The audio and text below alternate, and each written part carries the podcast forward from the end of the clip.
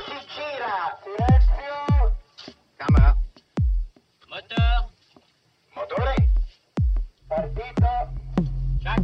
Odissea 14702 prima. Avanti. Azione! Les podcasts de la Cinémathèque.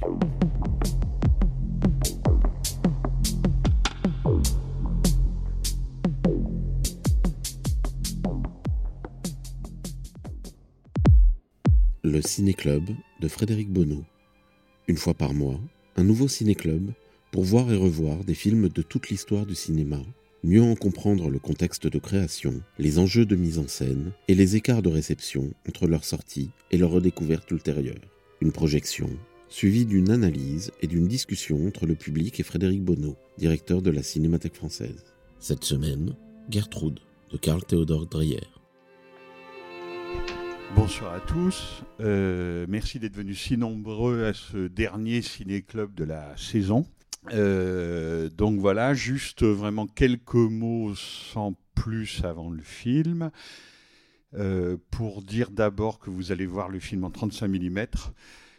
avec une copie qui vient des collections de la Cinémathèque française. Donc je pense que c'est une copie qui date de la ressortie du film en 1983 après donc une première sortie qui d'ores et déjà fait partie de l'histoire du cinéma et disons d'une certaine cécité critique, puisque le film avait été présenté en première mondiale à Paris en décembre 1964.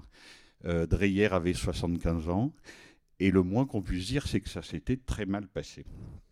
Mais on y reviendra sûrement euh, tout à l'heure. C'était au Reflet Médicis. Euh, donc voilà, toujours la même période, en gros 1955-1965.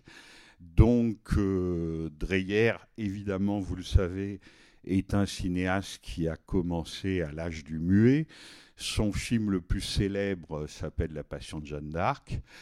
Euh, et donc, euh, ben, les critiques parisiens en 1964 n'avaient pas tout à fait retrouvé le Dreyer qu'ils s'attendaient à retrouver.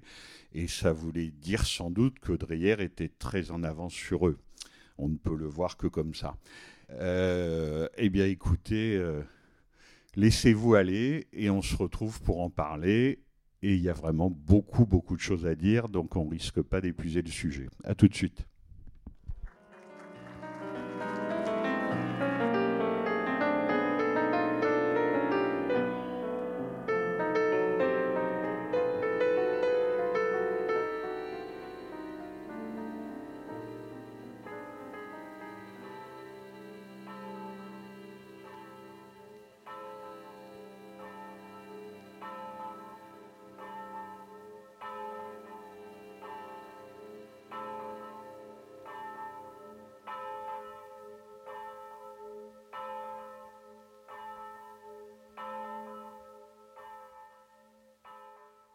Pièce est suédoise, elle date des années 1905-1910. Donc euh, c'est déjà une pièce euh, ancienne en 1964-1965. Et Dreyer euh, la connaissait depuis longtemps et pensait depuis longtemps l'adapter. Mais donc elle est d'un auteur suédois et elle est censée, de toute façon tout est en studio, à part le parc qui ressemble quand même à un studio. Euh, mais euh, tout est censé se passer en Suède à, Stockholm et non pas, et non pas à Copenhague euh, au Danemark. Dans de nombreuses soirées à la Cinémathèque française, quelqu'un m'a expliqué un jour que la grande mise en scène, c'est la circulation des désirs et la circulation de l'argent. Alors pour ce qui est de la circulation des désirs, je pense que c'est ça va être difficile de faire mieux que ce film-là. Euh, puisque tout est circulation dans la mise en scène à, à l'intérieur d'espaces euh, euh, enfin, qui, sont faux pour dire le vrai, on va dire ça comme ça. Et euh, tout est circulation de, de, désir autour de ce personnage qui étant donné qu'elle est une femme, ne peut, pas vivre selon ses désirs. Oui, oui, bien sûr, tu as raison. Alors, il faudrait peut-être parler de la circulation de l'argent, ça serait assez vite fait. Mais euh, on pourrait dire déjà de ce point de vue-là que la société, la Selandrière, est quand même particulièrement haïssable. Quoi. Euh, J'avais même oublié à quel point la cérémonie euh, de l'anniversaire du poète officiel, qui déjà est un poète officiel bardé de décorations, donc évidemment pour le poète de l'amour, euh, bon, on se moque un peu de lui, quoi. C'est même assez appuyé d'ailleurs. Euh, mais ce qui- ce qu'on lui dit, le discours du jeune homme, passe encore. hein. Mais alors, sa réponse à lui, oh là là, mon Dieu. Donc, euh, donc effectivement, là, le, personnage, comme représentant, disons, de l'ordre, de la notoriété, de la bienséance, etc., est assez, euh, est assez exécuté. Euh, voilà. Et puis, il y a l'enveloppe d'argent donnée à la mère aussi, dès la première séquence. Euh, ça reste, ça reste assez mystérieux, mais c'est c'est pas très expliqué non plus. Sur la circulation du désir, bien sûr, mais je pense que plus profondément, c'est encore autre chose que ça. Mais en tout cas, sur le désir, c'est toujours amusant de constater que Dreyer, dont on fait toujours un peu quelqu'un de solennel, euh, un peu ennuyeux, un peu moraliste, enfin bon, on lui accole un peu, sans trop le dire, ce genre de choses, y compris quand on l'encense d'ailleurs dans les histoires du cinéma euh, pour Jeanne d'Arc et pour ses autres films, enfin le, côté pasteur luthérien qu'on lui accole toujours un peu à cause d'Ordette, évidemment, qui est le film d'avant, qu'il a fait dix ans avant, et qui est un autre film immense. Mais donc c'est quand même intéressant de voir parmi les très grands cinéastes qui parlent de l'amour physique avec cette franchise-là. Enfin, c'est même euh, rarissime, quoi. Et en plus, qui plus est, c'est évidemment pas tout à fait anodin dans la bouche d'une femme. Donc, euh, donc de ce point de vue-là, euh, le moins qu'on puisse dire, c'est que Dreyer dit les choses et sans les nimber euh, d'aucun mystère. Enfin, il est d'une rare franchise. Quand il fait dire à Gertrude euh, la nature a ses besoins, enfin voilà, c'est très, très très clair. Donc le moins qu'on puisse dire, c'est qu'il il traite le sujet. Euh, mais sur l'histoire de circulation, bien sûr, vous avez bien vu, et le film est évident là-dessus, parce que autant le film est infini, je pense, tellement il est subtil et tellement il est riche, autant il n'est jamais caché. C'est-à-dire que comme tous les grands cinéastes, comme tous les grands artistes, et comme tous les grands films, les choses ne sont pas cachées. Elles sont clairement dites, elles sont clairement montrées. Simplement, il y en a tant, et c'est fait avec un art tellement consommé que Gertrude fait partie de ces films qu'on peut voir vraiment de très nombreuses fois et s'apercevoir de choses qu'on n'avait pas comprises la première fois. Alors évidemment, la répétition. La répétition des gestes, comment on, comment on va euh, déchirer euh, un mot d'amour avec son portrait. Alors ça, c'est pour Gertrude elle-même quand elle s'aperçoit que son premier amour, son premier amant, et sûrement le plus important de sa vie, considère qu'elle ne peut pas fonctionner avec son œuvre. C'est ce que dit, euh, en tout cas, le texte qu'il a écrit, que donc il lui faut choisir entre la femme qu'il aime et son œuvre à faire, avec le profil comme ça de Gertrude. Donc elle déchire ça et évidemment, ça, ça brise la vie, ou en tout cas, ça change le destin de, de cet homme. Et puis, évidemment, la fin avec le mari qui prend le portrait de sa femme sur son bureau et qui déchire le, portrait de sa femme. Donc là, les, les échos, les variations, les répliques sont innombrables. Enfin, on pourrait passer des, des jours et des jours à les chercher, à les traquer. Mais surtout, il nous renseigne sur la structure du film qui est une structure essentiellement musicale. C'est-à-dire que là, ce qu'on voit, et d'ailleurs, c'est peut-être aussi ce qui n'est pas commode avec le film, parce qu'il n'est pas dans la convention du jeu naturaliste. Vous l'avez bien compris et bien senti, même si comme vous, je ne parle pas un mot de danois. La langue qui est parlée là, la parole qui est proférée, euh, c'est pas la parole du théâtre ou du cinéma naturaliste. C'est quelque chose qui tient de la litanie, de la psalmodie. Euh, Jean Douché parlait euh, du lead, forme de chant euh, solo. Enfin, voilà, on est dans quelque chose comme ça où, c'est vraiment une, oui, une, litanie de paroles qui, s'épuise et qui a toujours la tentation d'être chantée. Et évidemment, Gertrude est cantatrice. Voilà, c'est pour ça que là encore, tout est absolument cohérent et rien n'est caché. Mais cette litanie de paroles, c'est là où, je rajoute quelque chose à ce que tu dis, Pierre, et je pense que c'est le sujet un peu, profond du film. Ce n'est pas qu'une circulation du désir, circulation du désir, bien sûr, mais c'est comment le rêve circule.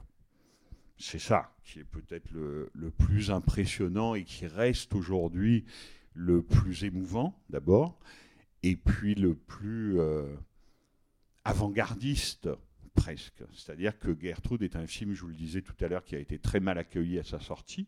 Aujourd'hui, j'ai eu le plaisir de constater avec vous qu'il a été écouté sans un bruit, sans une toux et sans un murmure. Donc visiblement, il est de 2022 s'il n'était pas de 1964, en tout cas pas pour tout le monde, parce que le film a eu aussi évidemment de, de grands défenseurs à sa sortie, mais c'est parce que cette, euh, cette circulation du rêve, c'est vraiment son, sujet profond. Et pour faire ça, euh, Dreyer fait ce qui lui a été beaucoup reproché, et ce qu'il avait moins fait, dans ses films d'avant, ce qui ne leur enlève évidemment rien, c'est-à-dire qu'il brise presque une à une toutes les conventions cinématographiques, toutes les conventions de représentation cinématographique. C'est-à-dire que bien sûr c'est une pièce de théâtre, que le film soit empreint de théâtralité, évidemment, ça se voit, mais après il faut savoir de quelle théâtralité il s'agit. C'est-à-dire que, voilà, on n'est pas, euh, on pas dans une pièce euh, de boulevard 19e. Et cette parole, et ça nous est dit dès la première séquence, que, à mon avis, je ne sais pas comment vous l'avez ressenti, mais il faut la passer, cette première séquence, parce qu'on est vraiment dans le prologue et dans l'engoncement et dans le désespoir le plus noir. Et le film, en fait, décolle vraiment comme une élévation, comme une passion, avec la scène chez l'amant. Où là, le film euh, annonce son programme. C'est-à-dire qu'on sort du mariage, on sort du malheur, on sort du désespoir, et on arrive à autre chose quand Gertrude va enfin chez son amant pour faire l'amour avec lui. Mais c'est vrai que le film prend son temps, et donc propose une chose assez inouïe que n'ont pas supporté la plupart des spectateurs, en tout cas français de l'époque, parce que le film a plutôt eu du succès au Danemark, c'est que les gens ont une façon de parler et une façon de ne pas se regarder qu'il n'est pas possible de ne pas voir. C'est-à-dire que ces gens qui se disent des choses ne se regardent pas. C'est-à-dire que ce sont des regards blanc. On ne sait pas où Gertrude regarde. Si elle regarde vers l'horizon, au-delà l'infini, mais en même temps, nous ne sommes que dans des extérieurs, dans des intérieurs, pardon. Donc, où regarde-t-elle Et les gens ne se regardent pas. Et ils scandent leurs répliques, cette litanie de paroles, sans se regarder et donc sans se répondre. Et ça, c'est évidemment quelque chose, enfin, de, profondément troublant. Enfin, personne n'avait jamais fait ça au cinéma, absolument personne. Et, et donc, évidemment, on voit qu'on est dans un, dans un système de représentation globale, parfaitement cohérent d'une audace folle, mais qui n'a strictement rien à voir avec les conventions, disons, d'usage au cinéma. Voilà. Pour commencer, on, peut dire ça, c'est-à-dire euh, l'évidence, quoi. Ça, ça marche pas pareil. Merci beaucoup pour ce choix, Monsieur Bonneau. Euh, je découvre ce film aujourd'hui avec euh, grand plaisir. J'avais deux questions. Euh, la première, c'est par rapport au cinéma de Dreyer. Pour vous, euh, qu'est-ce qui fait sa richesse? Qu'est-ce qui fait qu'il soit encore aujourd'hui aussi pertinent? Et ma deuxième question concerne. Alors, je peux pas m'empêcher de voir des parallèles avec certains films de Bergman. est-ce que vous voyez encore aujourd'hui la possibilité que ce genre de film soit fait? Est-ce que selon vous des cinéastes descendent de, ce- de ce cinéma? Euh, voilà. Qu'est-ce que vous pouvez me dire là-dessus Arrêtez-vous, ça fait déjà trop de questions. Je vais avoir du, je vais avoir du, je vais avoir du mal à, à- à vous répondre. Je garde le Bah, micro. Alors, faire tout en un, en un seul ciné-club et en cinq minutes, je vais vous dire franchement, c'est pas possible, quoi. Et d'abord, c'est un, et d'ailleurs, c'est un peu le malentendu avec lui, c'est que c'est quelqu'un que vraiment les historiens du cinéma et à très juste titre hein, ont fixé dans les années 20. Évidemment, c'est Jeanne d'Arc, c'est le visage de Falconetti. Euh, c'est- déjà quelque chose de très très étonnant, c'est le moins qu'on puisse dire à l'époque. Mais Dreyer, il fait un de ses plus grands films dès le début du parlant, 30-31, c'est Vampire.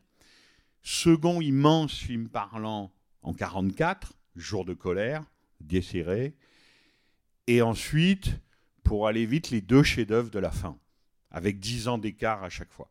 Donc Ordette, La parole en 1954, et Gertrude, Gertrude en 1964 ce qui est d'abord étonnant chez Dreyer, je vous donne juste une information, parce qu'à ce, à, ce niveau-là, c'est-à-dire que Dreyer, dans l'histoire du cinéma, euh, et on va essayer de s'attacher à le montrer dans l'heure qui vient, mais il est au niveau de Renoir, Mizoguchi, enfin, vous voyez, on, parle de ces gens-là, quoi. Ce qui est étonnant chez lui, c'est que ça a été un cinéaste, non pas maudit, parce que c'est pas du tout son genre, mais empêché. C'est-à-dire que pendant de très longues périodes de sa vie, Dreyer n'a pas pu tourner. Et donc, il a fait d'autres métiers. Il a même essayé d'être critique de cinéma. Alors ça, je ne sais pas si ça a été traduit, j'ai jamais lu. Mais son meilleur biographe en français, Maurice Drouzy, raconte qu'il était un catastrophique critique de cinéma.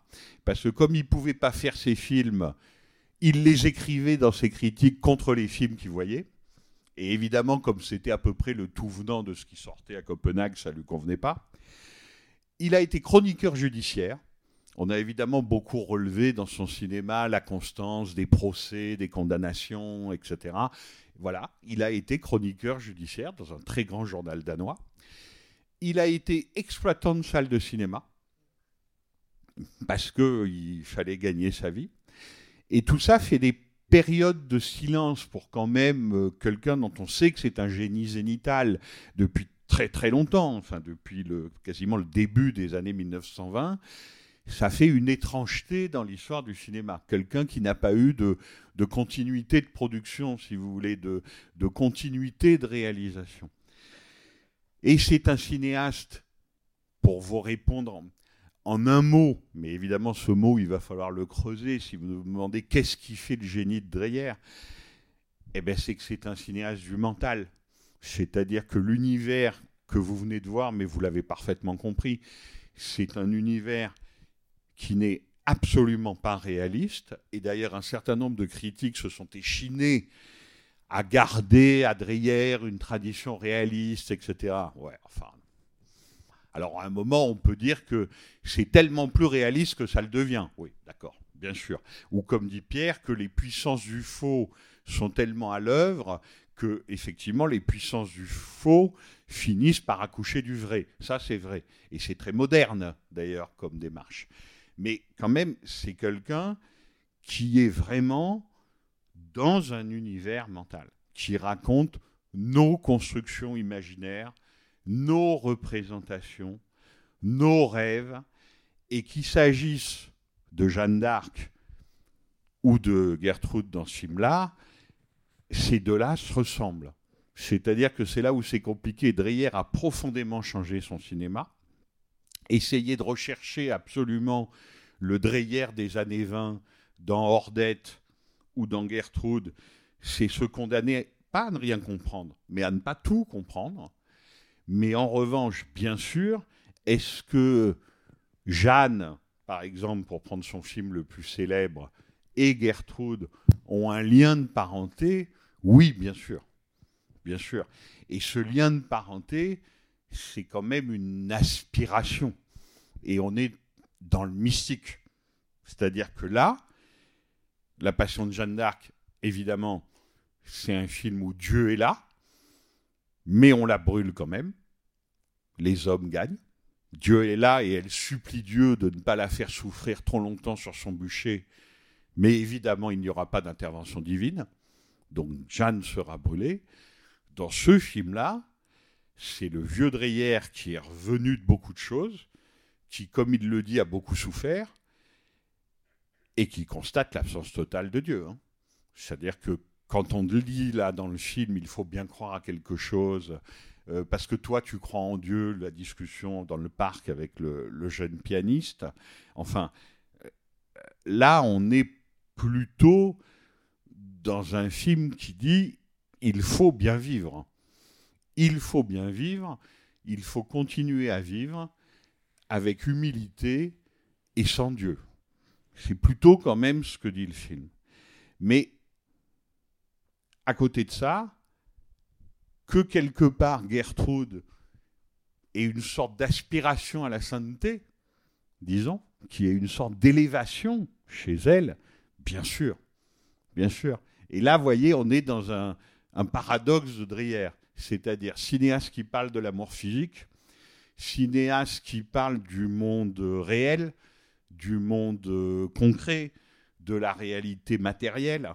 Est-ce que tu as de l'argent pour partir avec moi? Comment moi je peux partir sans argent? Enfin, tout ça est dit, hein, ça existe. Et en même temps, qui nous montre des héroïnes terriblement passionnées et terriblement orgueilleuses. Parce qu'évidemment, euh, dans la sainteté, il y a l'aspiration à la sainteté, mais il n'y a pas de sainteté sans un très grand orgueil. Et l'orgueil est aussi au cœur d'un film comme La Passion de Jeanne d'Arc, c'est-à-dire quand même une pucelle, une toute jeune fille qui veut faire la guerre à elle toute seule parce que son Dieu lui demande. On parle quand même de ça. Et de ce point de vue-là, cette espèce de recherche de l'idéal, qu'il soit ici amoureux ou qu'il soit franchement mystique chez Jeanne, euh, c'est quelque chose évidemment qui traverse l'œuvre de Dreyer, pour vous répondre, et qui donc fait un sentiment très fort de cohérence et d'unité, malgré le fait que c'est quelqu'un qui a connu le cinéma muet, qui est passé au parlant non sans difficulté, dont on a beaucoup dit, il est complètement gâteux quand il fait Gertrude, ça blablate, ça blablate, ça blablate, Jeanne d'Arc, c'était tellement mieux, parce que c'est comme ça que le film a été accueilli. hein. Et donc, voilà, malgré ces, temps d'empêchement, ces plages de silence, ces profondes dépressions aussi. Hein. Dreyer a été touché par, par des périodes de dépression où il était hospitalisé pour ça. Voilà, malgré tout ça, effectivement, c'est quelqu'un dont, dont l'œuvre est d'une cohérence qui saute aux yeux. Il y a quelques années, je crois que c'était il y a 3, 4 ans ou 4, 5 ans, on a fait une intégrale Dreyer ici dans cette maison, et bien sûr, on va recommencer euh, dans moins de 10 ans, parce qu'il faut montrer tout Dreyer tous les 10 ans. Ça a été un immense succès. Et on sait parfaitement que ça a été un immense succès, parce que, même dans son matérialisme final, ce cinéaste-là a quelque chose à voir avec la transcendance. Enfin, c'est quelque chose qui l'agite. Voilà. Et comme on est dans un monde compliqué, un peu en quête de sens, ça intéresse aussi les spectateurs. Et c'est très bien comme ça.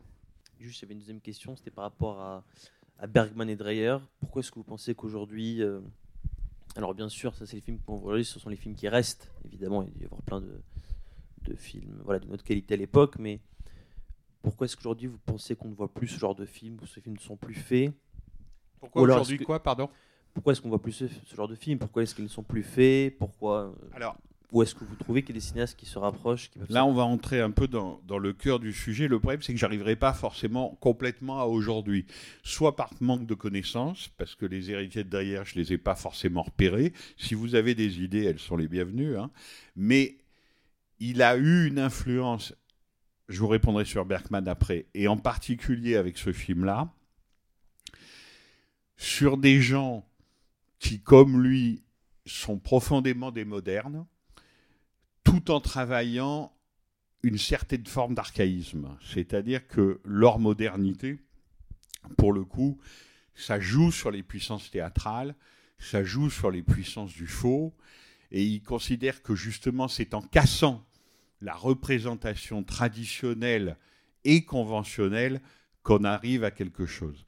Donc au moment où Gertrude sort, il y a deux très grands cinéastes européens. L'un commence son œuvre, il commence à tourner, mais il y a un chef-d'œuvre qui va arriver vite. Il s'appelle Jean-Marie Straub. Et il est très, très dreyerien et très agité par un film comme ça.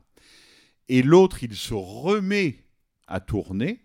Et après, il aura lui aussi une interminable période de silence. Il s'appelle Manuel de Oliveira, au Portugal. Et eux, alors Manuel de Oliveira, il l'a souvent dit, que Gertrude était un film de chevet pour lui, mais il fait un de ses chefs-d'œuvre au début des années 80 qui s'appelle Francisca, et dont vraiment les leçons de Gertrude sont apprises, prolongées, mises en crise, mises en abîme, tout ce que vous voulez, mais en tout cas, une bonne partie de son cinéma vient de là. Quant à Jean-Marie Straub, il est absolument presque contemporain pour son premier film important qui s'appelle Non réconcilié, avec Daniel Huillet, sa femme, et co-cinéaste avec lui du film. Il fait Non réconcilié en 63-64, donc on est exactement contemporain euh, de la Gertrude de Dreyer. Donc là, l'influence de Dreyer va être très forte sur ces gens-là, mais en particulier le dernier Dreyer, c'est-à-dire vraiment celui de Gertrude. Quant à Bergman, évidemment, vous avez raison. Évidemment que ça a un lien. Et pas seulement parce que l'un est danois et que l'autre est suédois et que, voilà, ce sont des langues proches et des cultures qui même ne sont pas les mêmes, ne sont pas complètement étrangères non plus les unes aux autres. Le problème, c'est que Bergman, au tout début, il vient plutôt du réalisme poétique français. C'est-à-dire que son truc, c'est plutôt Carnet Prévert, si vous voulez. Et là, on a fait le silence hein, dans ce ciné-club, donc on a parlé de Bergman cette année. Là où il va se rapprocher de Dreyer, c'est quand l'univers intérieur prend le pas sur tout le reste. Voilà, c'est-à-dire quand Bergman devient lui aussi l'immense cinéaste du mental, du rêve et du cauchemar, et de l'amour physique, le silence qu'on a montré ici, dont c'est bien le sujet du film quand même, et donc voilà, quand Ingmar Bergman va commencer à travailler euh, les flux de conscience, mais aussi les, les flux d'inconscient, évidemment, il va se rapprocher très fort de Dreyer. Et puis, un film qui a, qui a un peu couronné son succès international. Il a eu plusieurs succès internationaux, Bergman, avec plusieurs périodes. Mais évidemment, un film comme Le Septième Saut, ça a évidemment un rapport avec un film comme Jour de colère de 1943-44. Quoi. Voilà, c'est des films qui se, qui se répondent et qui se parlent. Maintenant, est-ce qu'il y a aujourd'hui des cinéastes importants de la mise en crise de la représentation traditionnelle, de la mise en crise des conventions cinématographiques, ça, c'est une question, euh, ben, je vous attends un peu, quoi. Il faudrait, faudrait en discuter. Mais j'ai pas de nom euh, évident qui me, vient, qui me viennent comme ça à l'esprit. Euh, je pensais aussi à Claude Régis. Bien sûr, tout de suite, ça m'a sauté au visage, le euh, mais j'ai pensé tout de suite au théâtre de Claude Régis, qui fonctionne de la même manière sur l'utilisation de la voix, sur la présence du personnage en frontal, euh, qui nous parle et surtout qui, projette la voix. Ça veut dire qu'il n'y a jamais de psychologie dans la voix. C'est ce qui est intéressant. Alors de l'autre côté, c'est intéressant ce que vous dites sur la question euh, de, de, compte-rendu, de justice. Moi, j'ai pensé que c'était le procès de l'amour. Et j'ai pensé très bien au banquet de Platon, mais complètement inversé. on voit bien comment est fondé le, banquet de Platon, mais là, on a de la même manière une manière de parler de l'amour, on ne nous parle que de l'amour, hein. c'est le procès de l'amour, il y a des avocats, il y a des procureurs, il y a des témoins qui viennent nous voir et qui nous racontent leur histoire de l'amour. C'est là-dessus que je crois que pour moi qui m'a semblé fondamental. En même temps, ce qui est peut-être agaçant chez lui, c'est la redondance, le jeu des métaphores, le tableau, les personnages de dos, et on les met de face, et tout ce côté un peu chichiteux, je dirais presque, maniériste, qui est bien fait. Alors que j'ai adoré le premier mouvement de caméra, qu'on le voit quelquefois, cette manière de tourner la caméra et de prendre l'objet. Et continuellement, après, on a, moi, c'est mon point de vue, hein, c'est ce côté un peu chichiteux, je pense, c'est ça qui a gêné tout le monde. Et je pense qu'il a gêné, aussi tout le monde. Alors ça, c'est la connaissance aussi du romantisme allemand. Euh, Il y a un côté du proche du romantisme allemand où ça va euh, dans le ridicule, dans le premier romantisme allemand. Et les Français ont adoré mettre en Où scène ça va, vous dites, dans l'obscur dans le, dans le, dans le ridicule de l'obscurité. ben, le, comment dire euh, On ne peut pas croire à l'action des personnages. Et je, je pense à un des poètes, ça va me revenir, à des, des- des grands euh, nouvellistes allemands, ça me reviendra, mais je ne l'ai pas sur le moment.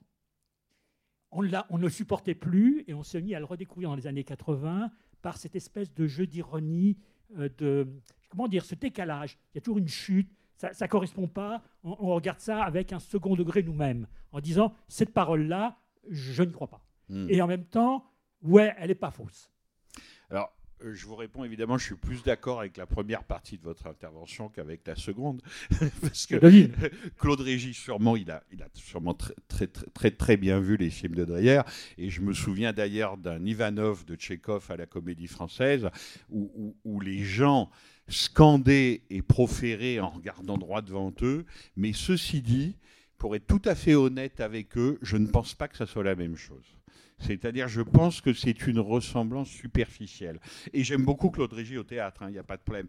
Mais je ne pense pas exactement que ça soit la même chose parce que là, on n'est pas dans la profération. On est plutôt dans autre chose qui, à mon avis, je vous dis, est plus proche de la psalmodie, de la litanie. On est plus proche de, que- de- de quelque chose de chanté. Dans mon souvenir, les spectacles de Régis, justement, étaient plus proférateurs, disons. Et alors, sur les chichis, là, je suis vraiment pas d'accord avec vous. Donc, je vais défendre Dreyer, c'est mon rôle. Mais non, c'est pas chichiteux. C'est pas chichiteux pour une raison simple, c'est que dans un film, et vous le savez très bien, il ne faut pas confondre ce que disent les gens et ce que dit le cinéaste. Les gens qu'on a vus là sur l'écran, c'est-à-dire en gros Gertrude et les 1, 2, 3, 4 amours de sa vie, même si le quatrième, qui évidemment est le mieux, Axel, c'est celui qui n'est certainement pas son amant, mais qui est son ami, et on doit pouvoir parler d'amitié amoureuse à ce moment-là. Bon, les gens qu'on voit, ils parlent tout le temps, mais personne ne parle pour dire la vérité tout le temps. Vous le savez bien, on le sait bien tous. Donc le sujet de Dreyer, c'est pas que la parole est porteuse de vérité, c'est que la parole est porteuse de commentaires, de recherches, de représentations, d'interrogations, de mensonges, de fausseté. C'est-à-dire que nous parlons pour sans arrêt nous interroger ou nous justifier ou pour parler et faire le contraire de ce que nous disons. Donc là où Dreyer est très fort, c'est que il prend la totalité de la parole. C'est pas forcément une parole de vérité. Ça peut être aussi une parole de mensonge. Ça peut être une parole de justification. À la fin, quand Gert- Gertrude dit euh, Amor omnia, c'est ça L'amour et tout. Bon, ça se discute. C'est ce qu'elle dit, elle. Mais ça se discute. Par rapport à ce qu'on vient de voir à l'écran pendant deux heures, ça se discute. Ces gens, son mari, il est terrifiant.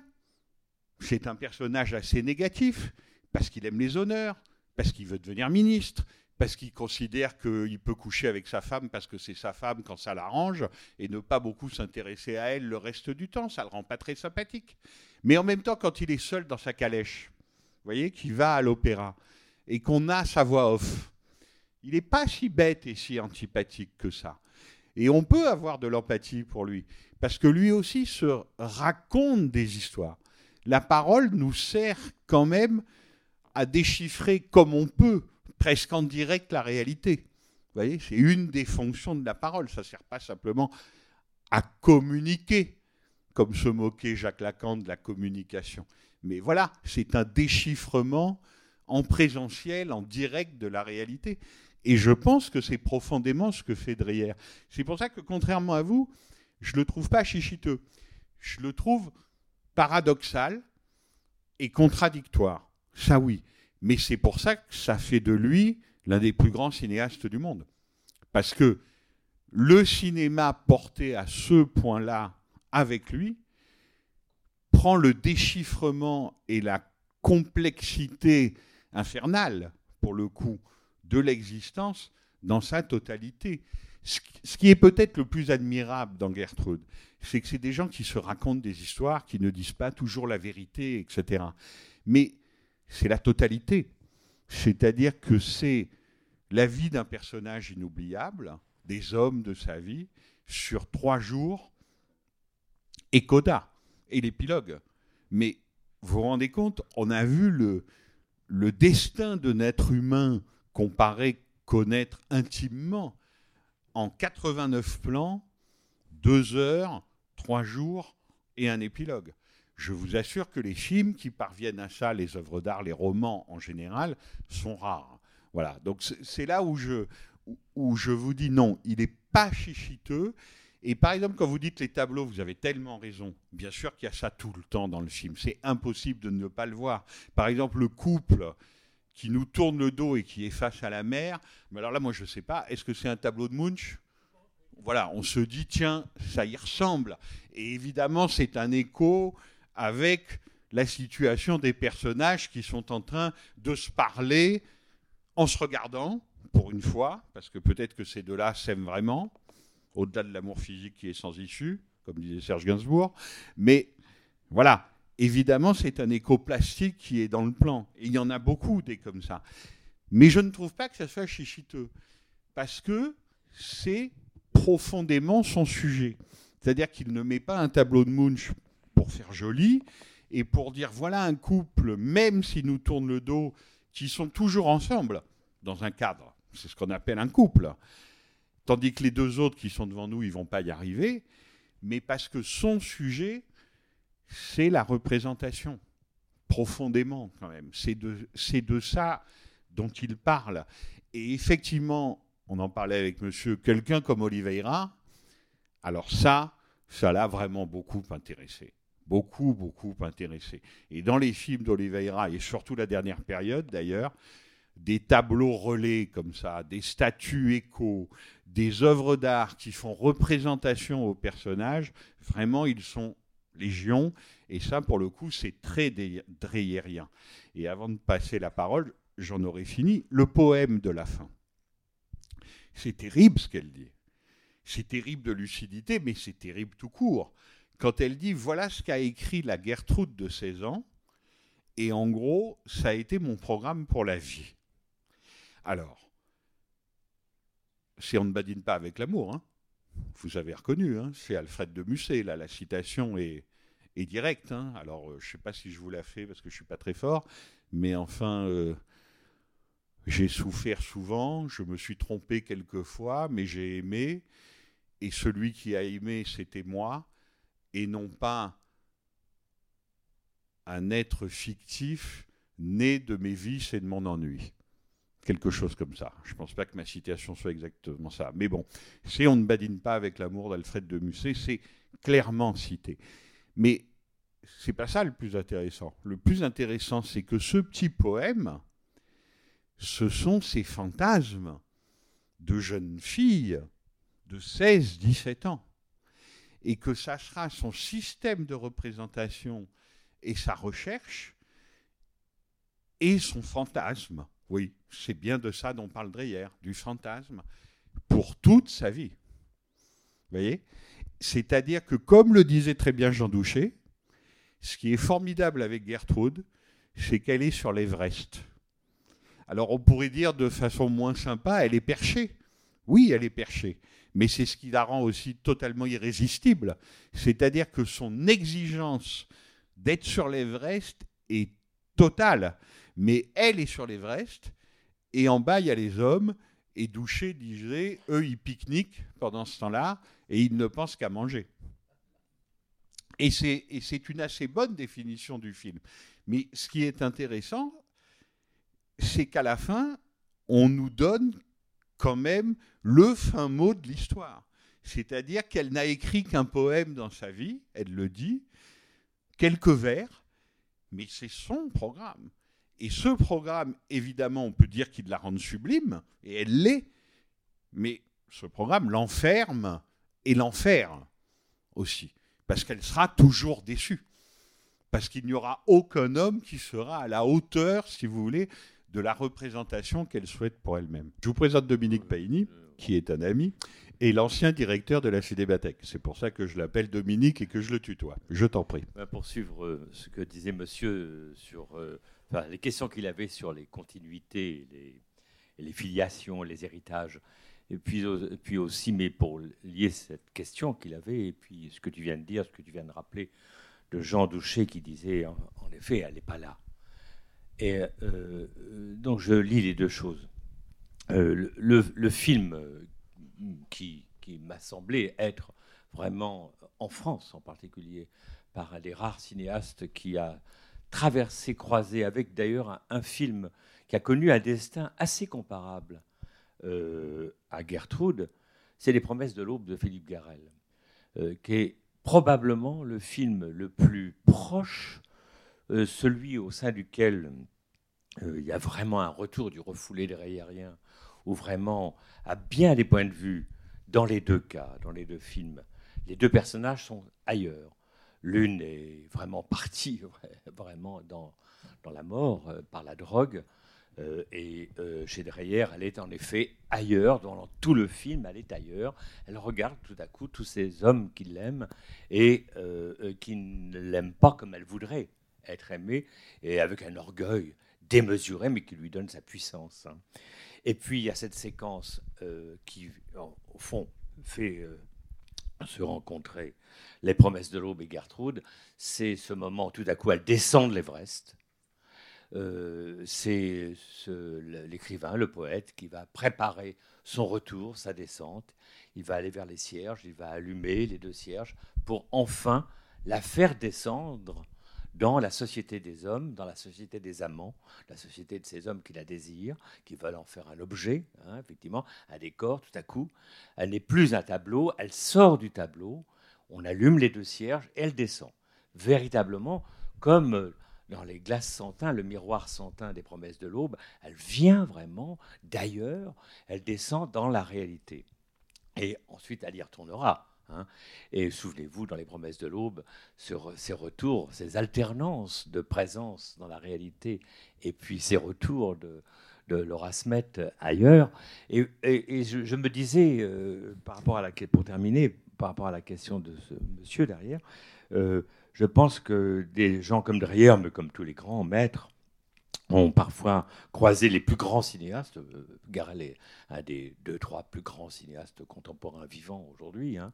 Euh, mais pour parfois un seul film. Et souvenez-vous, pour terminer, j'ai dit que je n'allais pas être long, mais pardonnez-moi, mais Les Promesses de l'Aube ont connu une, un tollé, une haine, une, comment dire, euh, un ressentiment, une violence lorsqu'il a été montré euh, au Festival de Cannes. Mais que faisait-il là? Comment a-t-il osé Non, venir? voilà.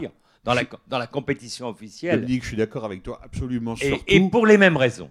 Et Sauf pour les sur mêmes un raisons. point, Philippe Garel, tel que nous l'aimons et que nous l'estimons, ne devrait même pas aller à Cannes. Oui, absolument. Voilà, ça Oui, simplifierait Oui, le oui, problème. Comme ça, il n'y aurait pas de tollé. Bien sûr. Voilà. Mais, mais Dreyer aussi a bien voulu revenir.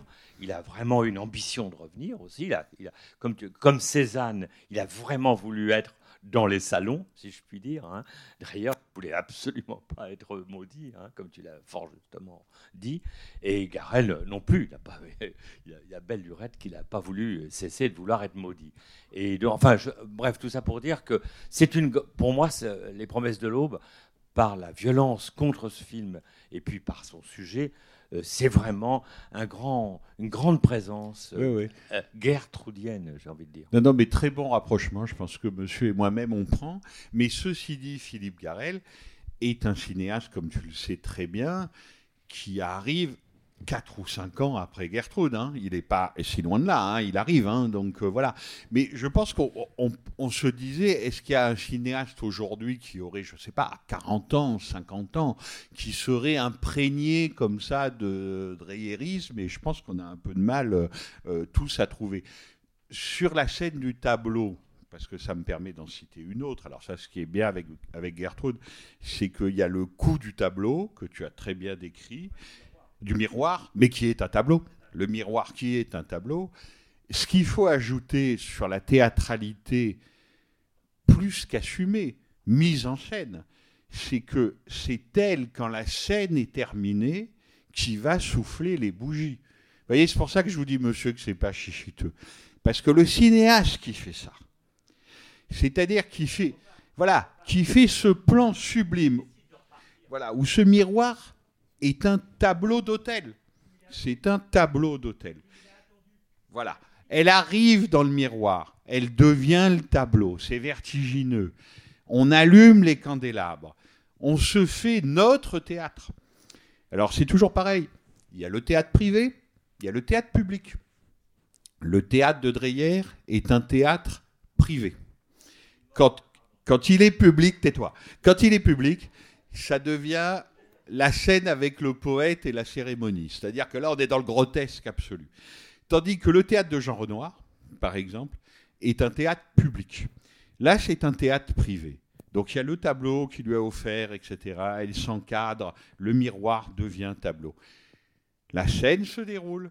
À la fin, c'est elle-même. Tout est fini, il n'y a plus d'espoir, c'est terminé. Elle va éteindre les bougies. C'est effectivement vertigineux. Parce que c'est ça qui nous fascine tellement dans Gertrude, c'est que c'est un film qui n'est fait que de paradoxes. C'est-à-dire qu'à la fois, par exemple, il est fait dans la distorsion de la durée. Les scènes sont longues. Mais oui, c'est vrai que les scènes sont longues. C'est bavard. Et comment que c'est bavard? Et en même temps, dans la réduction absolue. C'est-à-dire que c'est la vie d'une femme en deux heures et en trois jours. Donc vous voyez, distorsion, concentration. Et ça, c'est le, génie et le mystère du film. Comment peut-il faire ça? En, en, disant ça, tiens, un autre film, Mélo, Alain René. Voilà. Là, il y a quelque chose, et lui, il l'a vu. Ça, pour le coup, on est sûr. Il y a quelque chose. Mais le coup du miroir, bien sûr. Mais la plus belle scène du film, là où, la scène, là où vraiment le film commence, elle revient comme une morte, bien sûr. Le coup du piano. Est-ce que vous avez regardé ça? Et ça aussi, il n'y a pas de secret, hein, il suffit de regarder.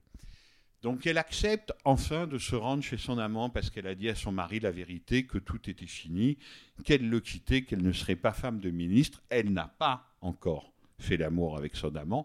Elle accepte enfin de venir chez lui. Et elle lui dit, avant de partir dans la chambre, une des scènes les plus sublimes et les plus étudiées de l'histoire du cinéma, elle lui dit Joue. Qu'est-ce que tu veux que je joue? Debussy? Non, non. Ton nocturne à toi. Notre musique. Notre musique. Est-ce que vous avez remarqué, c'est là où réside le génie, que la musique commence avant qu'il joue? Mais je veux dire, rien que ça, quoi. Mais c'est fou. C'est-à-dire que là, il y a 50 ans de convention cinématographique qui tombent. C'est-à-dire que la musique n'est plus diégétique. La musique, là, ça serait une musique de la fiction cinématographique. Joue, il se met à jouer, elle part dans la chambre se déshabiller.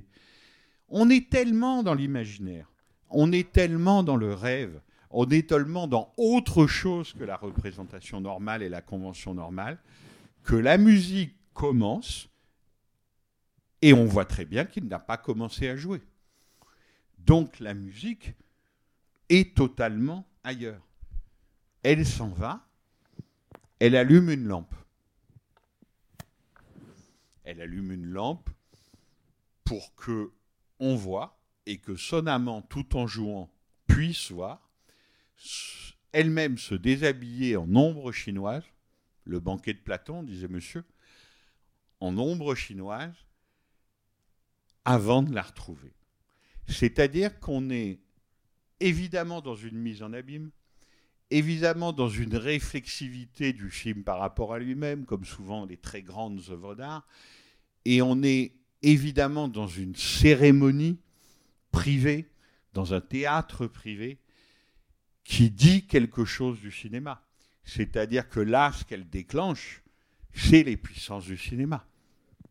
La musique part, les ombres chinoises, une femme se déshabille et va aimer quelqu'un.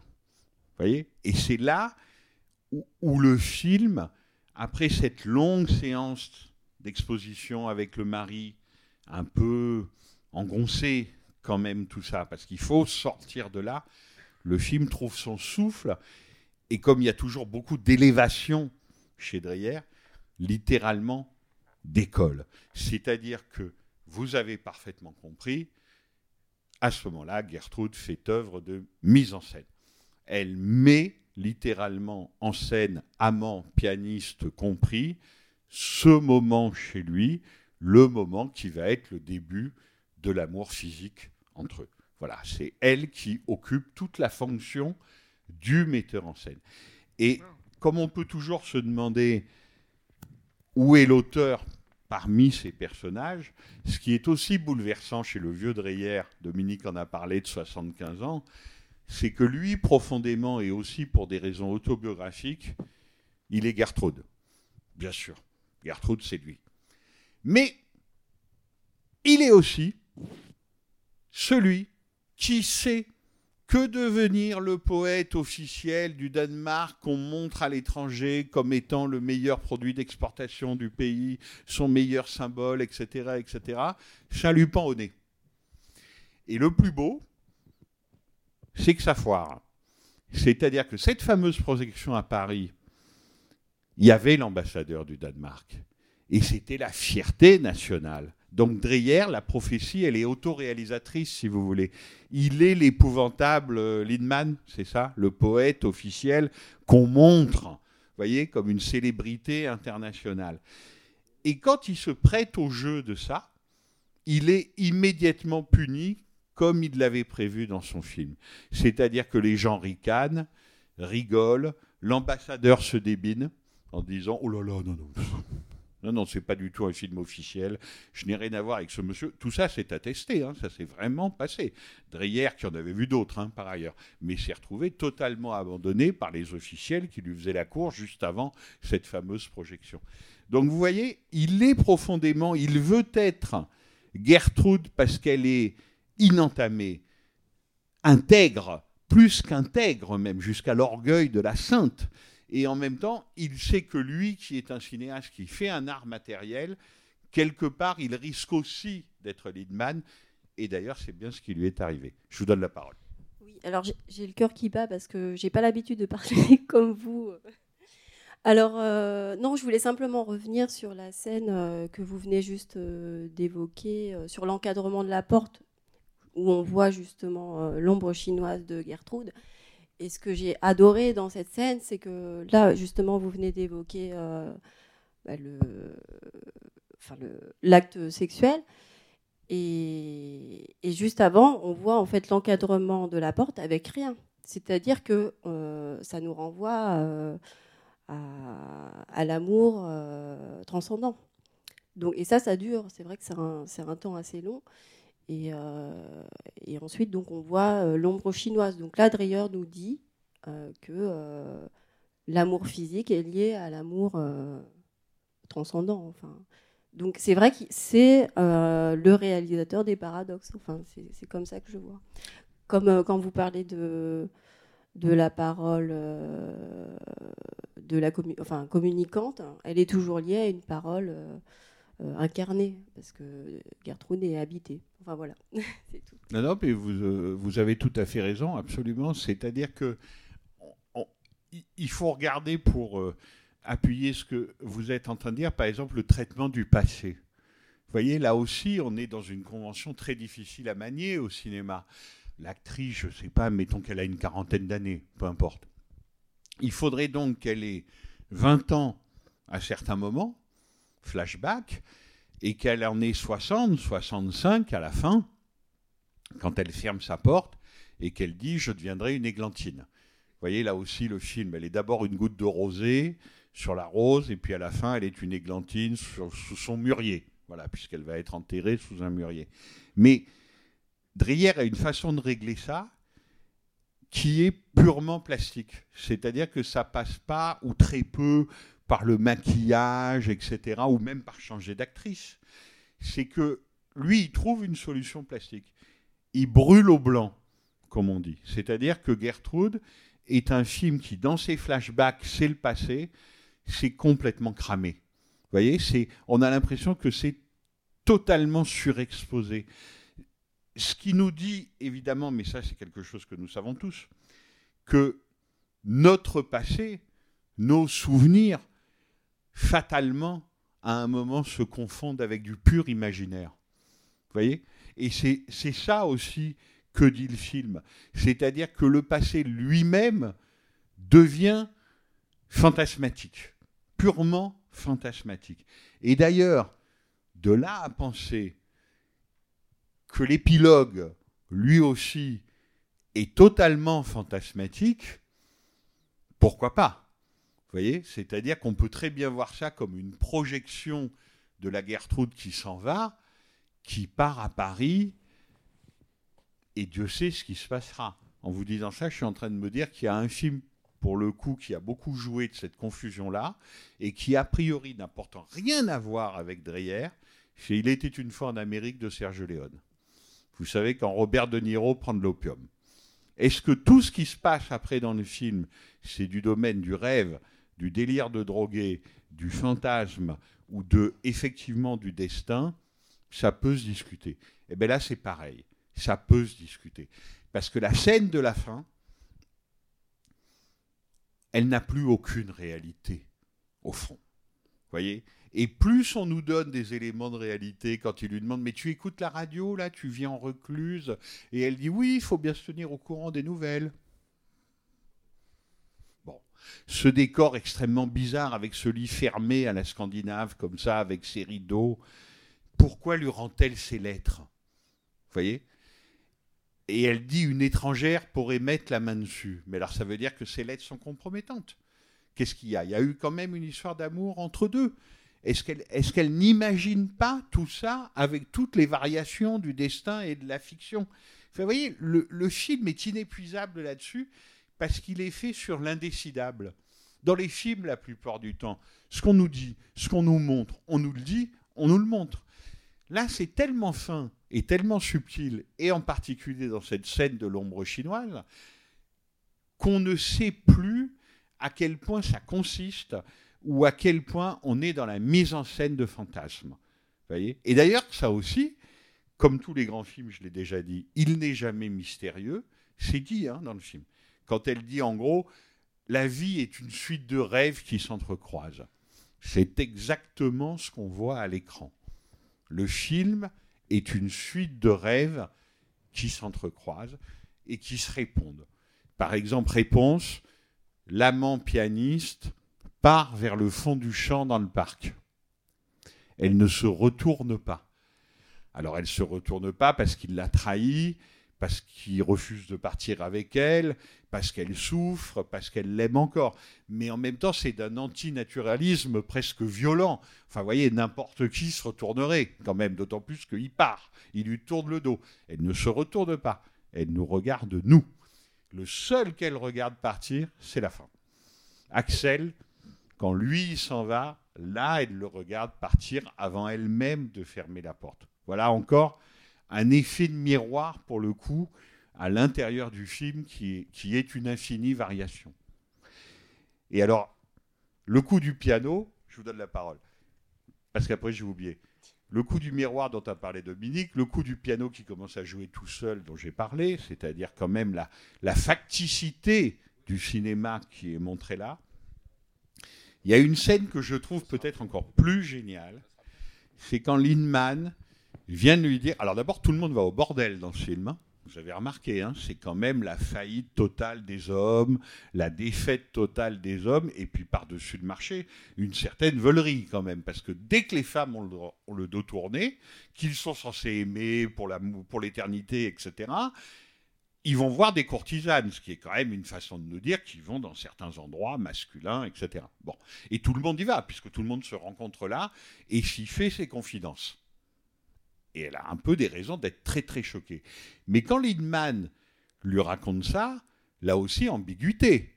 C'est-à-dire que il lui brise le cœur pour essayer de la récupérer. c'est quand même un beau salaud aussi, celui-là. C'est-à-dire qu'elle dit, oui, ton jeune amant, là, il se vante au bordel qui couche avec toi. Mais il a une petite idée derrière la tête. Elle ne réagit pas. Vous voyez, c'est là où on est totalement ailleurs, quoi. Dans 98 films sur 100, elle se met à hurler, je sais pas, elle l'engueule, elle pleure, elle hurle, elle traite. Non, elle ne réagit pas. Ah bon? Il avait bu glacé, sans le regarder, en nous regardant nous. Et la réaction, elle est toujours en décalage et elle passe toujours par la représentation artistique, par l'art. C'est-à-dire qu'à ce moment-là, comme par miracle, il y a un autre espace qui s'ouvre, comme au théâtre. On ouvre deux portes, le pianiste, un piano, et puis pas un petit piano. hein. Paf. Le piano arrive, L'amant dont on parlait, traître, misérable, se met au piano. Elle chante une chanson qui dit Je te pardonne même si tu m'as brisé le cœur. C'est-à-dire que, vous voyez, elle passe elle-même à la représentation. Et là, elle s'écroule. Et là, elle s'évanouit.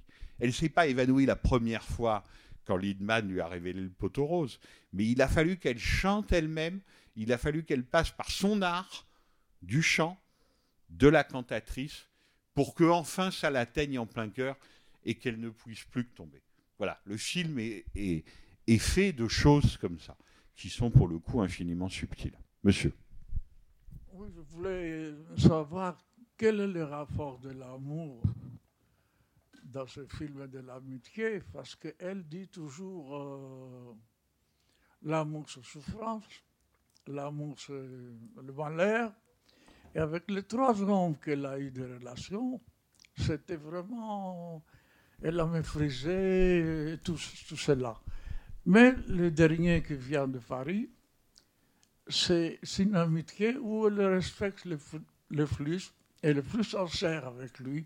Donc, qu'est-ce que c'est le rapport de l'amour et de l'amitié? Mais monsieur, comme nous tous, vous savez, c'est le titre de Jean-Daniel Poulet, de Paulet. L'amour c'est triste, l'amour c'est gai. Elle est contradictoire. C'est un personnage profondément tiraillé, contradictoire, comme, les comme le cinéma le montre très rarement, parce que c'est trop compliqué. Parce que c'est trop compliqué pour le cinéma, parce que c'est trop compliqué pour le public, parce que c'est trop compliqué pour tout le monde. C'est pour ça que Dreyer est un tel génie, parce qu'il montre un personnage qui est tout le temps en pleine contradiction, comme nous le sommes tous nous-mêmes à peu près à chaque seconde de notre vie. Et on fait avec, bien ou mal. Pour vous répondre un peu plus sérieusement, Axel, ce qui est très touchant, c'est que d'abord, de tous les hommes qu'on voit défiler, c'est le mieux, à tout point de vue. Ça, il n'y a pas de problème. Mais ce qui est formidable, c'est le coup de téléphone. C'est-à-dire que lui, il est ailleurs, et ça a intéressé beaucoup Dreyer. Il est du côté de la psychanalyse, il est du côté de l'étude, il est du côté de la science, c'est-à-dire qu'il n'est pas du côté de la poésie vaine, visiblement, hein, pour ce qu'on en voit, que pratique Lindman. Il n'est pas du côté d'un avocat d'affaires, son mari qui a envie de devenir ministre. Et il n'est pas du côté d'un jeune pianiste qui est surtout paresseux. C'est-à-dire qu'il n'est même pas foutu d'écrire ses morceaux et elle l'encombre, au fond. C'est-à-dire qu'elle lui, lui dit Va-t'en, tu m'encombres. Vraiment, tu m'encombres. Axel, lui, il est du côté de la connaissance. Et quand elle va dans la cuisine avant de partir de chez elle, ce qui est quand même plus qu'un processus d'émancipation, pour le coup, hein, c'est quand même. euh, elle fait tapis, hein, Gertrude. Elle s'en va. Elle ne doit pas avoir beaucoup d'argent. Elle va à Paris s'inscrire à des cours de psychologie à la Sorbonne. C'est ça qu'on nous dit. Donc évidemment, là, on est tout à fait dans autre chose. Quand il revient dans cette scène réelle ou fantasmée, allez savoir, il lui offre son livre qui est une étude de Racine. Mon Dieu, mais c'est Roland Barthes, euh, vous voyez cet homme-là. Donc, euh, forcément qu'il n'est pas comme les autres. Forcément qu'il n'est pas comme les autres, bien sûr. Mais il est tellement pas comme les autres qu'il a une existence d'amoureux qui est douteuse. C'est-à-dire que voilà, c'est le mieux, et il se tue à nous dire à la fin, dans cette scène fantasmée, qu'ils se sont aimés toute leur vie, mais qu'il n'y a- jamais rien eu entre eux, si on a bien compris. Et c'est bien dommage. Et c'est bien dommage, pour l'un comme pour l'autre. C'est pour ça qu'on dit souvent l'amitié c'est mieux que l'amour. Euh, je vais revenir deux secondes sur quelque chose de plus formel, parce que je voulais rebondir sur une remarque que vous avez faite euh, au sujet de la scène où euh, c'est très surexposé, brûlé au blanc, comme vous avez dit. Mais en fait, j'ai remarqué qu'il change de gamme de gris. Euh, Il y a certaines scènes, souvent des scènes en intérieur, où on a un contraste qui va du noir profond au, blanc euh, absolu, en passant par tous les Du intermédiaires. noir de- profond, pas vraiment. Le Mmh. film est- plutôt, je reprends une expression, en gris et gris. quoi. Alors, non, mais oui, non, justement. Noir profond, pas, pas sûr. Noir presque profond. Ouais. Voilà. Mais par, par exemple, les scènes dans le parc, là, en effet, il n'y a pas de noir profond du tout, c'est beaucoup plus gris.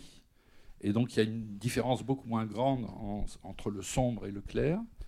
Il y a d'autres scènes qui sont plutôt laiteuses, sans être totalement brûlées.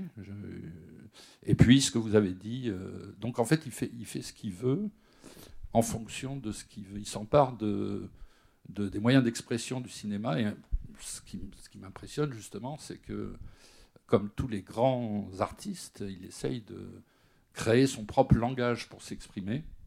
Euh, il fait ce qu'il veut, mais ça fonctionne tout le temps. C'est pas euh, un caprice ou une fantaisie. C'est-à-dire que voilà. Mais ce fait de changer de, de gamme de gris selon selon les scènes, c'est pas non plus quelque chose de très orthodoxe euh, d'habitude. Ah non, mais Hein, voilà. bien sûr, pas, pas du tout orthodoxe, en effet. Mais alors, j'ai fini par trouver des photos de tournage, parce qu'à un moment, je me suis dit, même le parc, c'est un studio.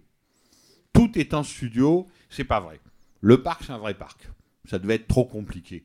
Mais il est filmé presque comme une toile peinte. Vous voyez, il y a un, moment, un tout petit peu de vent dans les arbres. On voit l'eau derrière qui frémit un tout petit peu, mais c'est un univers qui est unidimensionnel. C'est-à-dire que il y a de la profondeur dans les intérieurs, dans les espaces, on s'en va. Mais sinon, ce sont vraiment des toiles peintes. Enfin, ça, ça joue, pour le coup, cette facticité-là. Et ça, pour le coup, effectivement, ça sera beaucoup repris. Alors, sur le petit jeu, on peut continuer, des influences, etc. Il y a un autre film que vous pouvez voir en ce moment dans les salles. Et il n'a pas été visible pendant longtemps, comme vous le savez, dans les salles. Et c'est voilà, et c'est un des plus grands films français de l'après-guerre. C'est La Maman et la putain. La Maman et la putain sur la psalmodie, le regard caméra, cette espèce de théâtralité qui arrive au tréfond de l'intime en jouant la facticité absolue. Pour le coup, Bien sûr que lui, il avait vu Dreyer et il savait ce qu'il y avait pris et il savait ce qu'il voyait. Donc, euh, évidemment, encore, encore, voilà quelqu'un, c'est exactement dix ans plus tard, hein, la maman et la putain. C'est dix ans après Gertrude. Allez le voir, il est enfin dans les salles. Vous verrez quelque chose de l'ordre euh, de la parenté, du cousinage ou du dialogue artistique. Je crois qu'on peut voir le documentaire de- d'Éric Romer sur Dreyer assez facilement sur Internet et de manière légale. Et, et ça vaut le coup. Ah ben, alors, Homer, Homer, il a même fait un film. C'est-à-dire que lui, c'est pas la peine d'inventer des, des influences imaginaires ou quoi que ce soit. Il a fait un numéro de cinéastes de notre temps consacré absolument à Dreyer. Et pour le coup, ce qu'on reprochait à Dreyer en 1964 et ce qu'on ne lui reproche plus, c'est ce qu'on a reproché pendant longtemps à Éric Romer et ce qu'à un moment on a cessé de lui reprocher. C'est-à-dire, qu'est-ce que c'est que ces personnages qui ne disent pas ce qu'ils font, qui ne font pas ce qu'ils disent, et ça dure des heures et ils parlent tout le temps. Eh oui, absolument. Et c'était un génie très, très dreyerien, pour le coup. Oui, désolé, j'ai pas l'habitude du micro. Euh, non, c'était juste pour rebondir ce qu'a dit le monsieur. Et j'ai trouvé que l'Axel, quelque part, ça pouvait même être une représentation de l'amour, puisque euh, c'est le seul justement qu'elle regarde, parce qu'elle ne regarde pas les autres. Et il y a aussi euh, cette conciliation avec lui. C'est celui qui est loin, c'est celui qui ne l'a pas cherché. Donc quelque part, c'est un peu euh, voilà la, la figure de l'amour, mais c'était juste un petit commentaire. euh, On est passé à autre chose. Mais euh, vous avez raison avec le point essentiel, c'est le seul qu'elle regarde. Et il y a une, une, une simplicité qui n'a pas avec les autres, il n'y a pas l'attention. Il y a, c'est à la fin de sa vie, elle, elle, est- elle meurt après, j'imagine. Et donc il y a comment elle rend ses lettres, peut-être. sa- allez savoir, Bah, allez allez savoir, savoir. bien sûr. Allez des, savoir. des possibilités. La porte fermée quelque part, c'est Voilà. comme un, un tombeau. Absolument, Mais, euh, mais c'est vrai que ça pourrait être le, c'est le seul qui ne n'est pas derrière, qui ne, où il n'y a pas vraiment une histoire. Donc c'est peut-être vraiment la. Mais vous, la- savez- mais- ouais. mais- mais vous avez tellement raison parce qu'en plus l'expression iconographique hein, de mise au tombeau Oui. a été beaucoup employée pour cette, for- pour cette Ah. porte qui se ferme. Donc bien sûr, vous avez exactement senti ça. Mais même ça, Oui, c'est à la fois vrai et en même temps, c'est presque trop simple. Oui, C'est-à-dire que euh, Dreyer laisse toujours ouvert des possibles et, et- et- et des richesses qui peuvent casser les interprétations. C'est-à-dire, par exemple, pour vous donner un exemple, moi j'ai plutôt tendance à considérer que Gertrude est un personnage assez sublime, vous voyez, et que effectivement elle a une parenté lointaine avec Jeanne, etc., et que son aspiration à l'absolu, enfin la, la soif de l'absolu. Il y a un texte formidable de Pascal Bonitzer qui, lui, pour le coup, est beaucoup plus féru de psychanalyse que moi, et qui dit son truc, c'est la castration. C'est pour, bien pour ça que les, les hommes, euh, ça ne marchera jamais. C'est-à-dire que ce qu'elle exige d'eux, d'une certaine façon, est vraiment de l'ordre de la castration. Donc vous voyez, et c'est pas du tout une interprétation misogyne ou quoi que ce soit, hein, c'est pas ça. Mais effectivement, quand elle dit, elle est plus âgée que lui, très sévèrement au jeune pianiste, tu ferais mieux d'écrire l'œuvre que tu as à écrire plutôt que de perdre ton temps à boire des coups avec les femmes. Qui est-elle pour lui dire ça? Enfin, vous voyez, c'est voilà. Là, là encore, il y a même sur le plan psychologique, ce qui n'est pas le plus important dans le film, bien sûr, vous avez raison. Le plus important, c'est la plastique, c'est est-ce que les gens se regardent ou pas. C'est la mise en scène, c'est ça la mise en scène. Est-ce que les gens se regardent ou pas, d'abord. Mais même sur le plan psychologique, il y a une infinité de possibles. Enfin, c'est, il y, a- il y a une palette. On peut aussi retourner la chose en disant Gertrude, Dreyer, et les exigences de Dreyer l'ont rendu absolument impossible toute sa vie. C'est vrai aussi. Ces producteurs, tous les producteurs qui ont travaillé avec Dreyer devenaient dingues, y compris celui qui a produit La Passion de Jeanne d'Arc et qui l'avait fait venir du Danemark en France. Vous voyez? Et, parce que ces exigences, sa soif d'absolu était devenue légendaire, y compris au Danemark, et ça a expliqué pourquoi aussi il avait tellement de mal à monter ses films, etc. Enfin, vous voyez, c'est voilà, l'au- l'autobiographie aussi peut se retourner de façon positive ou négative. Oui, tout à fait, oui. Et la dernière remarque, c'est que ça m'a fait penser à Racine, en fait, Bérénice, parce que c'est la passion euh, profonde et consommée. Et ça m'a fait drôle de voir qu'il y avait l'œuvre de Racine, justement. Donc euh, voilà, ça fait très Bérénice, ça fait théâtre, et en même temps, euh, il n'y a presque pas de mouvement, il n'y a presque aucune action, ils sont statiques. Et c'est de, que de la, de, la descente profonde dans tout ce qui est euh, sentiment. Donc voilà, c'était. Il y a très peu d'action, vous avez raison, et en même temps, enfin c'est un peu ce que j'ai essayé de montrer, mais c'est sur- sur- surtout ce que dit tout le temps le film, c'est-à-dire que on est dans le fantasmatique, on est dans l'imaginaire tout, Tout le temps. fait, oui. Et là, pour le coup, il se passe beaucoup de choses.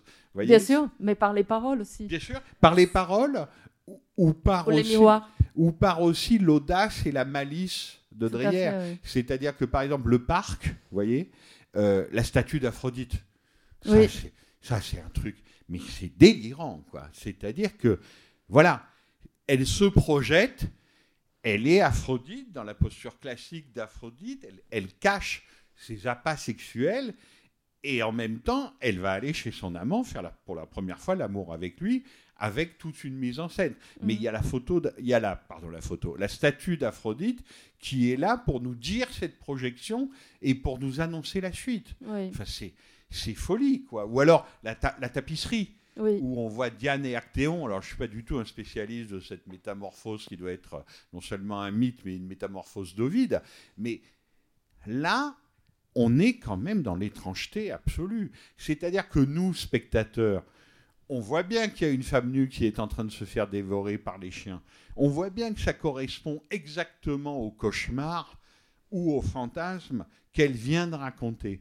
Et elle, au bout de 10 minutes, 5 minutes, peu importe, mais d'un temps assez long de conversation, elle se retourne tout d'un coup et elle dit Ah ben, c'est la représentation de mon cauchemar de la nuit dernière. Du- D'une façon qui est au-delà de l'antinaturalisme, si vous voulez, qui est, qui est faite d'une façon qui est une rupture totale avec tout système de représentation connu. C'est-à-dire que on, on se moque gentiment des gens qui n'ont rien compris à l'époque, mais c'était pas si simple, soyons honnêtes. Ceux qui ont compris et aimé le film et l'ont défendu sont sans doute des héros ou des éclaireurs, mais ceux qui disaient mais qu'est-ce que c'est que cette histoire? On, on peut aussi se mettre à leur place, vous voyez? Oui, et d'ailleurs, on raconte, alors j'y étais pas, hein, toujours pareil, comme dit Maurice Pialat dans À nos amours, lire quelque chose et y être, deux choses différentes.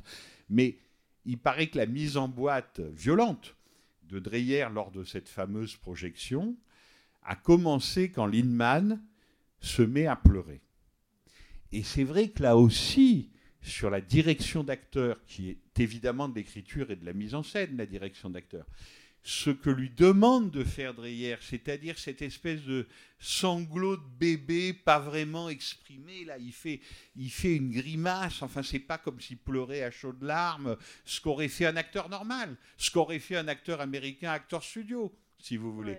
Lui, il fait cette espèce, on n'a pas l'impression qu'il explose, on a l'impression qu'il implose. Oui. Vous voyez, qu'il se, il implose littéralement. Et là, les colibés ont commencé. C'était trop, quoi. Voilà, c'était trop. Mais effectivement, c'est un, c'est un système de représentation qui est inouï. Qui est inouï. Et il est là pour nous faire atteindre une vérité, pour le coup de l'être et du cinéma. Ou des vérités. Absolument, ou des vérités où personne n'est allé avant lui. Merci. Ça dit, euh, Frédéric, tu viens de la- l'esquisser un tout petit peu, mais c'est quand même un film d'épouvante. C'est quand même un film qui fait peur. C'est une femme morte et qui d'emblée est marmoréenne. C'est pour ça qu'elle ne regarde personne, parce qu'elle ne bouge plus, elle ne voit personne, parce qu'elle est marmoréennement réalisée comme une perte, comme une défaite comme une défaite absolue. C'est pour ça qu'elle est aussi une femme euh, intouchable et aussi, euh, comment dire, sacrifiée, mais rendue à un état de morte qui va revenir à un moment donné, qui va revenir de la nuit. Seul plan, justement, d'où des gens, un personnage, elle, vient du noir, qui me rappelle le film de Scarlett Johansson euh, assez récemment, qui, sort du liquide euh, de la nuit, du noir, du cambouis, où, où elle engouffre tout le monde d'ailleurs.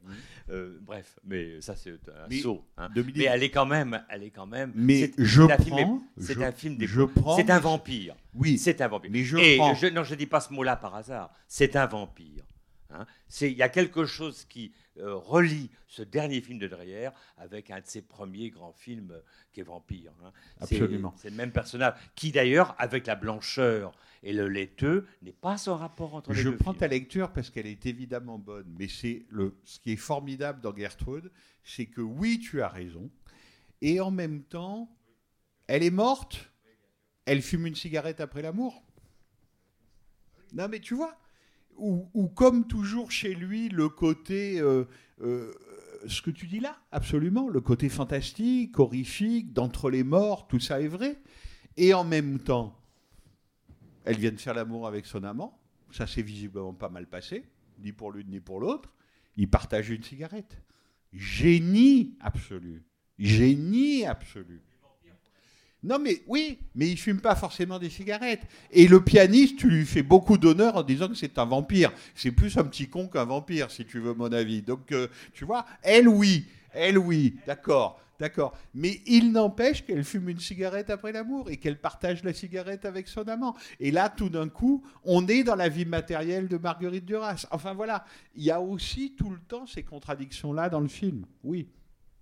Oui, moi je voudrais juste revenir sur votre euh, séquence que vous dites brûler au blanc, cette séquence laiteuse, qui, qui, brusque le spectateur euh, parce que on, on ne s'y attend pas. Alors on s'y attend d'autant moins qu'on aurait pu croire le film terminé lorsque euh, le mari disparaît dans le couloir en lançant par deux fois Gertrude, Gertrude. Ça pourrait, euh, au théâtre, ça serait terminé. hein. Euh, bon. Et alors, on, est, d'autant plus brusqué qu'on n'est pas préparé à ça, je pense. Euh, enfin, moi, quand j'ai vu ça, je pense à la fin de The Go-Between de Lozay. Et Lozay, d'une façon tout à fait géniale, nous a préparé à cette dernière séquence où on va retrouver les personnages 40 ans après, parce qu'il a parsemé son film de détails nous montrant qu'il y avait deux époques. Là, on se retrouve 40 ans après de façon euh, assez brutale. Et puis, parce que, oui, il y a un côté fantastique, mais aussi, euh, je, crois qu'il y a un côté moraliste euh, assez profond. Amor omnia, ben non, pas vraiment, puisque le seul avec qui l'amour aurait pu vraiment exister, c'est Axel, et on, on- il- on va le voir disparaître parce que avant de sortir, il, il traverse une pièce qui est bizarrement complètement nue. Il y a bien une bibliothèque sur la droite. Vous avez, vous avez entièrement raison. On est brusqué, on Mhm. est dérangé. Le système de représentation de l'osé dans Le Messager, qui est un film que j'aime beaucoup par Mhm. ailleurs, écrit par Pinter, est beaucoup plus classique et admissible. Juste un mot sur ce que vous venez de dire à la fin. Et on va peut-être en terminer par ça, parce que, encore une fois, Gertrude est un film inépuisable. Le plus beau de cette affaire, c'est que quand on s'obstine à dire Dreyer est un cinéaste réaliste, bon, admettons. Ce qui n'est pas tout à fait faux, c'est que pour que les choses l'intéressent, il fallait qu'elles existent. C'est quand même quelqu'un qui avait un rapport à la fiction, pour un cinéaste de l'imaginaire, du rêve, etc., un peu compliqué. Quand il s'est décidé à adapter cette pièce, c'est qu'il a, quand il a compris que la pièce était autobiographique. C'est-à-dire que l'auteur suédois de cette pièce, en gros, c'est Lindman, en moins pire. Il s'est un peu auto-noirci lui-même, mais surtout un élément essentiel. Gertrude existe. C'est-à-dire qu'il y a un modèle à la femme qu'on a vue là sur l'écran et à l'héroïne de cette pièce qui a existé, que le dramaturge a bien connu. Il a été effectivement son amant, son amoureux pendant 4 ou 5 ans. Elle lui a raconté sa vie. Ils sont restés en rapport. Il a su ensuite ce qu'elle était devenue. On a des photographies de ce modèle. Et tout ça parce que quelqu'un au Danemark, à l'université de Copenhague, a écrit une thèse sur cette pièce qui est très connue en Scandinavie, en particulier en Suède, en disant voilà les tenants et les aboutissants, voilà qui était l'auteur, comment il a rencontré la vraie Gertrude, qu'est-ce qu'elle est devenue, etc. Et là, Dreyer s'est dit eh ben, je vais le faire. Cette fois-ci, je suis vraiment sûr, je vais le faire. Et là où ça devient vertigineux, alors je ne vais pas vous raconter la biographie de Dreyer, parce que d'abord ça serait long, c'est pas très gai, c'est le moins qu'on puisse dire, bâtard, sa mère meurt quand il a deux ans, il ne l'a jamais connue, enfin, etc. Mais c'est quand il s'aperçoit que la vraie Gertrude est allée effectivement finir sa vie seule, à quelques kilomètres de l'endroit où est morte sa propre mère. C'est-à-dire qu'il y avait là un choc de localité, si vous voulez, de spatial. Voilà. Donc il retrouvait des endroits, alors que tout est fait en studio, hein, qu'il a connus pendant son enfance. Et ce décor que vous trouvez bizarre, et il l'est effectivement, parce que tout d'un coup, après les miroirs, les candélabres, les tableaux, les pianos à queue, les tapis, j'en passe et des meilleurs, là on est dans une sorte de sobriété fantastique, très cinéma muet d'ailleurs, très années 20 avec juste un tabouret, la nudité des murs, etc. Enfin, on a l'impression d'être dans un film de Dreyer des années 20, on a l'impression d'être dans le maître du logis, vous voyez, si vous voulez, tout d'un coup. C'est qu'il s'est renseigné le côté documentariste de Dreyer, parce que Dreyer est aussi un documentariste, il s'est renseigné et il a refait à l'identique exactement le décor où vivait la vraie Gertrude. C'est-à-dire que quand on voit partir dans cette scène onirique, mais le film il est onirique tout le temps, voilà un mot qu'on n'avait pas encore prononcé, alors qu'il l'est tout le temps, on voit Axel partir et elle refermer sa porte, ce décor très bizarre, à la fois très nu et curieusement expressionniste, presque à cause des objets, des détails qui sont là, c'est une réplique de l'endroit où habitait Gertrude dans la vie. Oui, mais ce décor vide, il est signifiant parce que c'est. Je ne vous dis pas qu'il n'est pas signifiant. Je vous dis que les deux choses, vous voyez, c'est pour tout ça que d'un coup dis- se nouent, c'est-à-dire la vraie biographie d'une Mm. personne qui a vraiment existé et les fantasmes et les recherches d'un cinéaste. Tout d'un coup, là, les choses se nouent. Oui, mais avec- parce que c'est le côté moraliste, je trouve, qu'il y a dans, dans cette séquence, dans la mesure où donc le seul amour qui aurait pu réussir, Axel, et parce que, non, parce que vous dites, à un moment, vous avez dit, tout le monde va au bordel. Attendez, je suis désolé, il y en a un qui n'y va pas déjà, c'est le mari, on aurait d'ailleurs du mal à l'imaginer. Et puis, euh, et, et- et puis Mais il devient ministre, vous conviendrez que c'est pire. oui. On faudrait demander à Boris Johnson. Mais, bon, mais, mais, mais Axel non plus. Et parce qu'Axel aussi, c'est, il- il est aussi le véritable écrivain.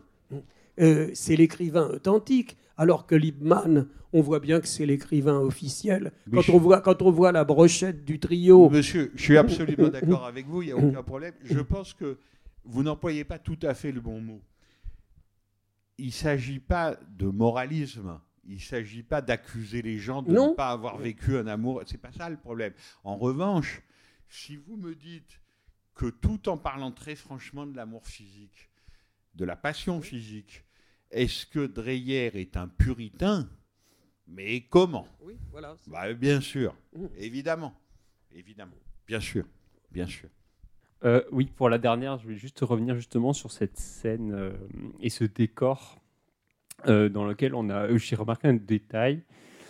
Euh, la pièce dans laquelle euh, Gertrude Ray, à la fin, euh, son sorte d'appartement euh, un peu dépouillé, on voit juste dans un angle encore un, un objet artistique qui reste, un violoncelle.